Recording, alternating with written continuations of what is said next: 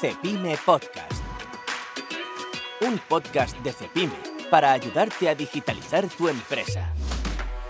¿Quieres conocer las últimas tendencias en digitalización y ponerlas en marcha en tu negocio? No te quedes sentado. Lidera la revolución digital. El presente es digital. Un espacio de Cepime en colaboración con Vodafone Business.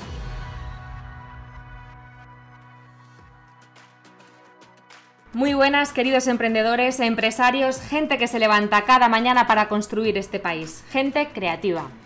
Hola, ¿qué tal? Bienvenido a los podcasts de Cepime, un espacio en el que queremos acompañarte en la construcción de tu negocio.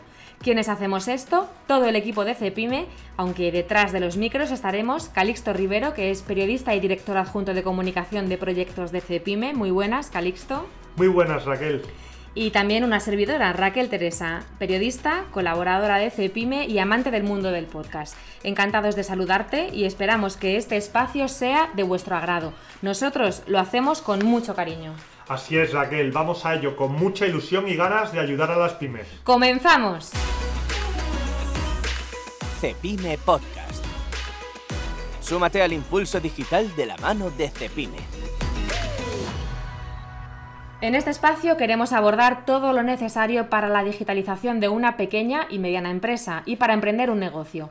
Hoy, en este primer podcast, en nuestro día de estreno, aprenderemos más de ciberseguridad. En concreto, queremos analizar qué perfiles de pymes suelen ser las más atacadas por los hackers, cuáles son los principales ataques que sufren y cómo evitarlos en la medida de lo posible. Al final queremos que te preguntes, ¿está mi negocio a salvo de un ciberataque? Quizás creas que no debes temer porque simplemente tienes una pequeña tienda, pero después de escuchar este podcast, seguro que no piensas lo mismo. Vamos a meternos de lleno en materia con algunos datos que nos pongan en contexto.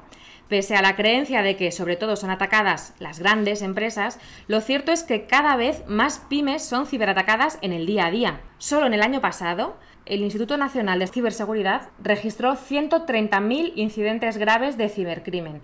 Además, se produjeron 40.000 ciberataques diarios y crecieron un 80%.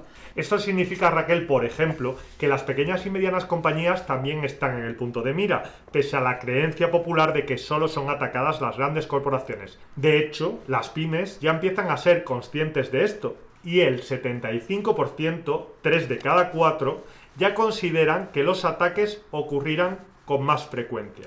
Esta concienciación es buena. El problema es que en muchos casos no se sabe cómo sortear un ciberataque. Si la inversión que hay que hacer es demasiado elevada o si eh, hay que medir muy bien los costes, es normal que se cuestionen si vale la pena invertir en esta seguridad. Porque en este momento recordamos que están subiendo los salarios, la factura energética, los impuestos y las pymes están en una situación un poquito delicada. Sí, las pymes están cada vez más concienciadas porque están viendo que al final la ciberseguridad es algo que les puede ahorrar dinero y puede evitarles muchos problemas. El presente es digital, un espacio de Cepime en colaboración con Vodafone Business. Hoy tenemos como invitada a Inma Pardo, directora de comunicación de Cepime, que conoce muy bien cómo afecta la ciberseguridad a la pyme porque ha tenido que investigar y mucho sobre ello en pandemia. Muy buenas, Inma. Hola, muy buenas Raquel, ¿qué tal? ¿Está la pyme dentro del perfil objetivo del que estamos hablando, de los ciberataques? Pues la verdad es que sí. Como bien habéis dicho, eh, parece que centramos todas las miradas siempre cuando es atacada una gran empresa, pero la mayor parte de los ataques normalmente es a pequeña y mediana empresa. ¿Qué consecuencias puede provocar este tipo de ciberataques a una pyme que de pronto se ve sorprendida por uno de ellos? Pues mira, lamentablemente eh, cuando es ciberatacada una pyme eh, suele, suele ser porque su proceso de digitalización todavía no está completo. La mayoría de pymes hoy en día están en proceso de digitalizarse, todavía no saben muy bien cómo ni cómo hacerlo, etcétera, ¿no? Entonces, al final cuando es atacada, lo que hemos visto es que la mayor parte de las pymes eh, suelen cerrar, la mayor parte de las empresas, mejor dicho, suelen cerrar. Eh, los cálculos que nosotros tenemos establecidos es que aproximadamente un 60% de las pymes que son atacadas suelen cerrar lamentablemente seis meses después, en el periodo de seis meses, digamos. ¿Y cuál es el perfil INMA de una pyme que es ciberatacada? Pues suelen ser perfiles de empresas muy pequeñitas que lamentablemente los, los ciberdelincuentes, ¿no? por llamarlo de alguna manera, saben perfectamente que no tienen invertido lo suficiente en ciberseguridad y por tanto son más vulnerables. Y son sobre todo eh, pequeñas empresas que manejan mucho los datos de clientes y por tanto digamos, están como más abiertas, digamos, a, a, los chantajes, a los encriptamientos, etcétera. ¿Y nos puedes poner un ejemplo de un negocio que habitualmente es ciberatacado? Pues, eh, como he dicho, cualquier negocio pequeño del sector servicios, así que trabaje con datos, nosotros hemos tenido durante la pandemia muchísimos casos de gestorías, por ejemplo, de despachos de abogados. Eh, durante la pandemia hubo muchísima gente que se fue a trabajar a casa de un día para otro, se fueron sin seguridad, ¿no? Esto provocaba que, que tenían como muchas ventanas abiertas, digamos, en su empresa y seguían funcionando. Y esto al final hacía que que el hackeo, digamos, más habitual que hemos visto es que eh, te encriptan los datos de, que tú utilizas, ¿no? los datos de tus clientes y te suelen pedir un rescate. ¿no? Y lamentablemente eh, al final las empresas pues suelen ceder porque al final es de lo que vive la familia o de lo que se puede mantener esa empresa. Y todo esto deriva en una pérdida de confianza de los propios clientes, que al final dejan de, de o cambian de empresa o dejan de consumir, ¿no? Y al final esto deriva pues en, en el cierre, lamentablemente en el cierre de la empresa. Por eso de ahí el dato que nos comentabas de los cierres, es decir, que es bastante probable que después de un ciberataque o la empresa se vea un poco comprometida o desde luego se llegue a una pérdida de puestos de empleo. Claro, claro, porque em, realmente cuando tú eres ciberatacado, eh, o bien puedes invertir mucho en reforzar toda, toda tu seguridad, incluso en hacer una campaña eh, de marketing, de posicionamiento, ¿no? Para, para, dar a, para dar a entender ¿no? que, tú, que todos los datos de tus clientes van a estar seguros. Esto lo hemos visto, por ejemplo, en grandes compañías que han sido ciberatacadas y que no han tenido esa pérdida de confianza. Pero cuando eh, la compañía es muy pequeñita, al final los pues los propios clientes de una gestoría ¿no? o de un despacho al final eh, tampoco quieren jugar con la vida de sus propios negocios, ¿no? Y recurren a otras gestorías, que también se comprende, pero por eso nosotros ponemos tanto empeño en, en, en, que se tiene que invertir en ciberseguridad. Es como, es como dejar tu negocio abierto, ¿no? O sea, si físicamente no dejamos la puerta abierta nunca, ¿no? En, un, en nuestro negocio, ¿no? Tampoco la tenemos que dejar en la red. Pues vamos a intentar con este podcast enseñar eso, poder transmitir esa necesidad mm. de la ciberseguridad, de echar el cierre de tu negocio y también de tu página web, de todo tu sistema y a ver si también somos capaces de explicar lo importante que es la formación, que también hablaremos un poquito más tarde sobre, sobre este tema y qué es lo que Cepime también puede ofrecer al respecto. Y pues nada, muchísimas gracias Inma por ayudarnos a conocer. No, gracias a vosotros, gracias por, por vuestra labor. Gracias, gracias. Inma. Cepime Podcast. Encuentra todos los episodios y contenidos adicionales en nuestros canales de Apple Podcast, Spotify, eBooks, Google Podcast y YouTube. Y ahora vamos a analizar los tipos de ataques que sufren las pymes. El primero es el ransomware. El ransomware es un tipo de malware que impide a los usuarios acceder a su sistema o a sus propios archivos personales. Nos puede sonar raro, pero no es algo que ocurra poco para nada. De hecho, no podemos olvidar eh, que hace escasos meses, ha sido creo que este verano, ¿verdad?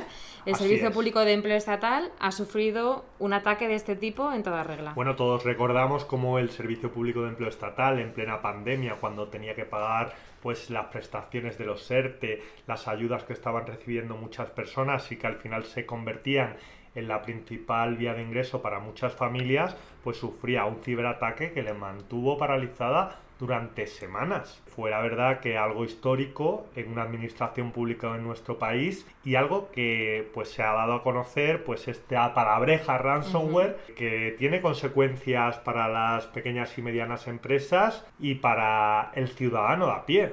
Claro, porque tú imagínate eh, que quizá el nombre no te suena, pero saber lo que es que te secuestren el ordenador, eso sí que nos suena.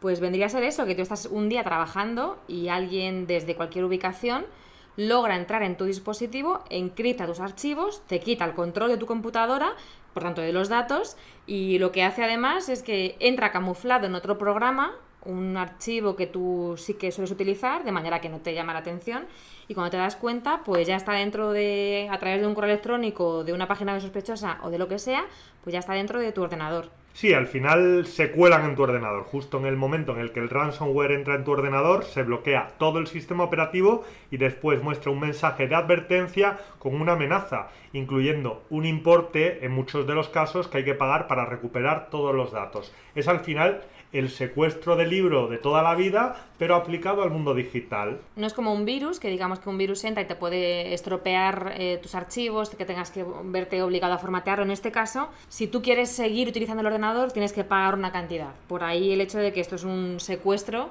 con petición de rescate incluido.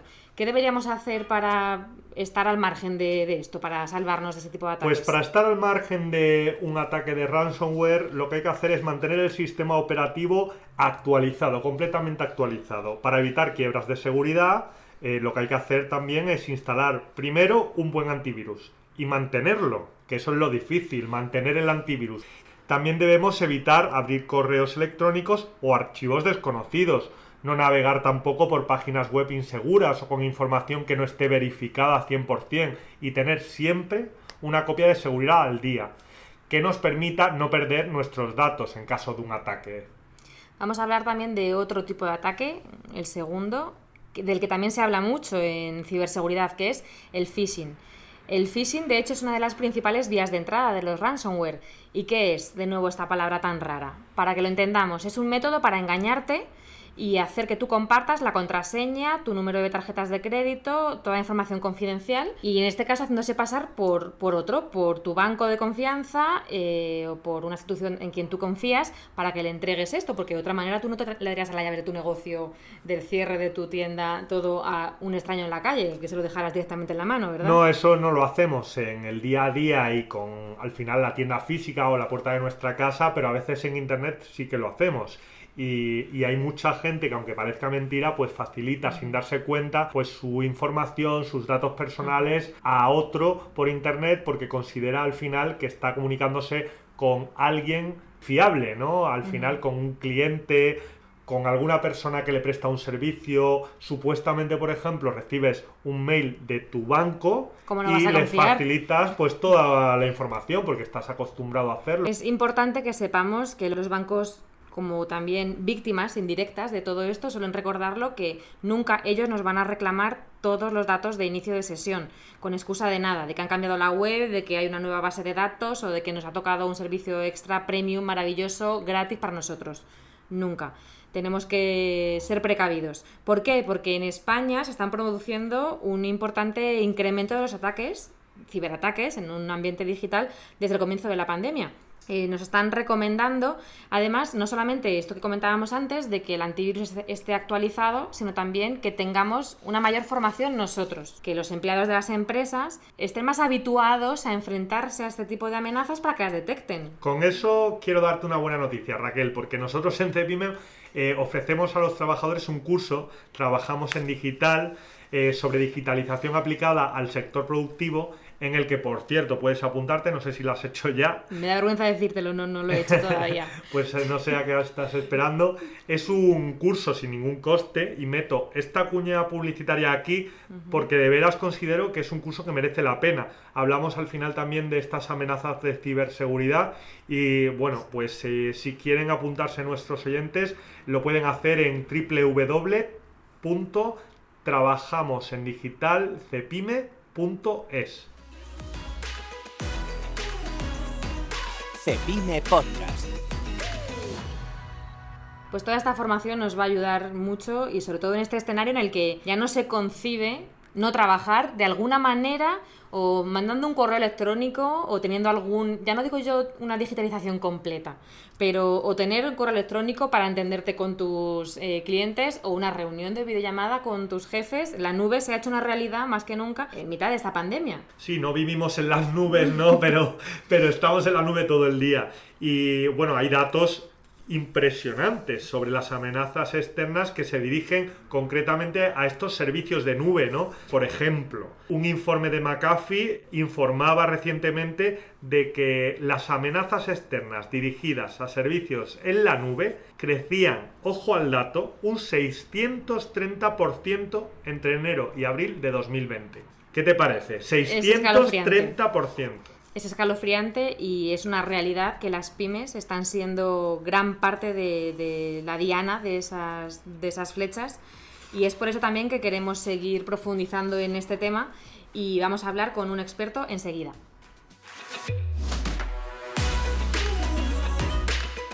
El presente es digital, un espacio de Cepime en colaboración con Vodafone Business.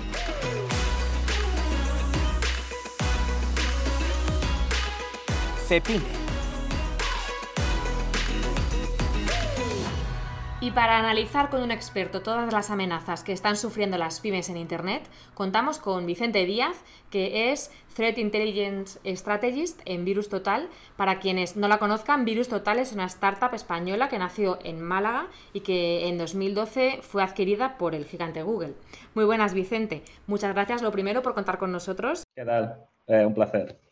Hemos hablado ya de dos de las amenazas que sufren las pymes, el ransomware y el phishing. ¿Son estas las principales o hay más amenazas que las pymes deberían tener en cuenta? Bueno, al final el problema que tiene más grande cada pyme es al que se enfrenta, ¿no? El que tiene el problema de ransomware te dirá, claro, mi problema es el ransomware, el que tiene otro problema, pues te dirá otra cosa. Realmente yo no haría mucha distinción entre tipo de empresa, tamaño de la misma y, amenaza. Digamos, que hay como, podríamos, simplificando mucho, distinguir entre dos tipos de amenazas, ¿no? Unos que son más genéricos y que son más indiscriminados, que atacan a todo tipo de empresa, un poco pues te tiran las redes y a ver, a ver quién pica, y otro que es más dirigido. Y cuando hablamos tanto de phishing como ransomware, puede ser cualquiera de los dos. Y de hecho, hay, yo añadiría algo que quizás está un poquito más de moda o que oímos un poco más estos días, que es el tema del supply chain, que es la cadena de suministro y que también afecta a todo tipo de empresa. Eh, una de las viejo, un, viejo argumento ¿no? de todo, toda empresa es decir, eh, yo, ¿por qué nadie me va a atacar a mí? Yo no tengo nada valioso, yo en el fondo pues no, no pinto nada. Y hemos visto cómo este paradigma ha cambiado de forma radical en los últimos tres años o así, ¿no? Primero, algo sí que tiene tienes eh, dinero poco o mucho, ¿no? Y que se puede explotar pues a través de ataques, en este caso de, ransomware, ¿no? O también el tema de, esto, de la cadena de suministro. Pues igual, tu empresa es pequeñita y demás, pero tú a tu, das servicio a una empresa más grande y de algún modo, pues atacarte a ti lo que haces aprovechar un atacante para acceder a, esta otra cadena. Y aquí nadie puede decir que está totalmente aislado, ¿no? Eh, por ejemplo, eh, podemos pensar en empresas de servicio, que dices, bueno, yo no soy una empresa industrial, yo no proveo de nada. Eh, y vemos un ejemplo muy claro, pues, con los hoteles. Los hoteles, por ejemplo, es un escenario perfecto para muchos atacantes. Esto, pues recuerdo yo, lo hemos visto ya hace 6, 7 años con atacantes más sofisticados eh, que se encargaban de atacar a cadenas de hoteles, pues simplemente para espiar a los huéspedes, ¿no? Porque, claro, en un hotel hay todo tipo de personajes que sí que tienen interés para ciertos atacantes por distintos motivos, ¿no? Es más, hoy en día eh, hay muchos atacantes que a veces pensamos solo a nivel estatal, ¿no? Es decir, bueno, pues esto es un atacante, eh, lo que se conoce como state sponsor, ¿no? Sponsorizado por, como una agencia estatal y demás, que están en ciberbatallas, no sé qué, guerras, pero en el fondo esto hoy en día hay una industria para ello. Es decir, ya no hace falta tener tú un equipo con un eh, presupuesto de varios millones de dólares. Tú puedes ir al mercado y comprar esas capacidades de ciberespionaje, tanto para usarlas tú como para que las use un tercero y te proporcione los resultados finales. ¿no? Entonces, cada vez hay más interés en todo esto y cada vez hay más recursos para, cualquiera. Vicente, ¿qué crees que necesita hacer una pyme para prevenir estos ciberataques y mantener sus datos a salvo?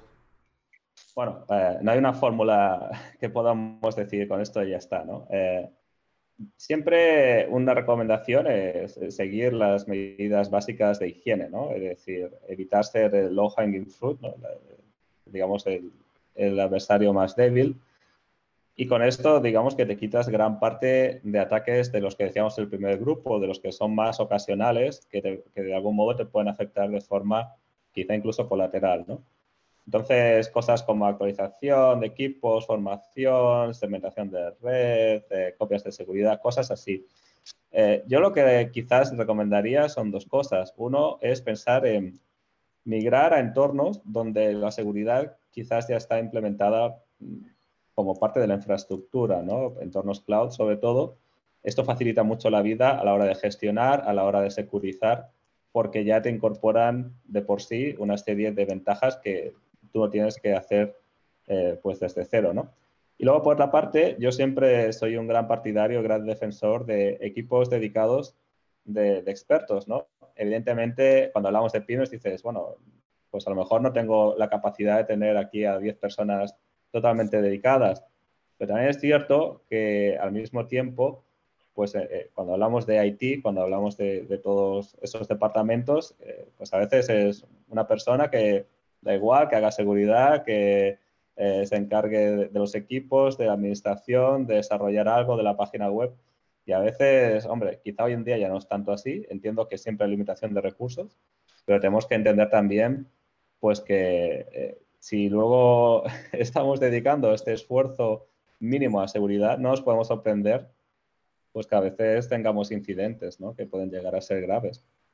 Y, por ejemplo, en el caso de que ya se haya producido ese ataque, ¿qué podemos aconsejar? ¿Cuál es la manera de afrontarlo más rápida y eficaz? Claro, esto depende del tipo de ataque. Siempre hoy en día pensamos, pues, un ransomware que en cinco horas, si no reaccionamos, nos quedamos sin los datos. No siempre es así. De hecho, la media de tiempo que están los atacantes dentro de las empresas normalmente es de semanas e incluso de meses. Entonces, muchas veces vale la pena, una vez que se detecta algo sospechoso, dedicar un tiempo a investigar bien. Porque si eh, entramos en pánico, que es lo que suele pasar, y decimos rápido, hay que borrar esto y, cerrar los accesos, ¿no? Como si estuviéramos en una peli, pues que está alguien enfrente de la pantalla, cierra el firewall, ya está, ¿no? Y esto no ocurre así. Muchas veces lo que hay que hacer es dedicar un tiempo para entender bien las implicaciones y las ramificaciones si cerramos una puerta, normalmente los atacantes tienen tres más para entrar. Y entonces realmente no estamos haciendo nada. Incluso le estamos dando una pista que ya estamos sobre eh, aviso y a lo mejor aprovechan para hacer algo.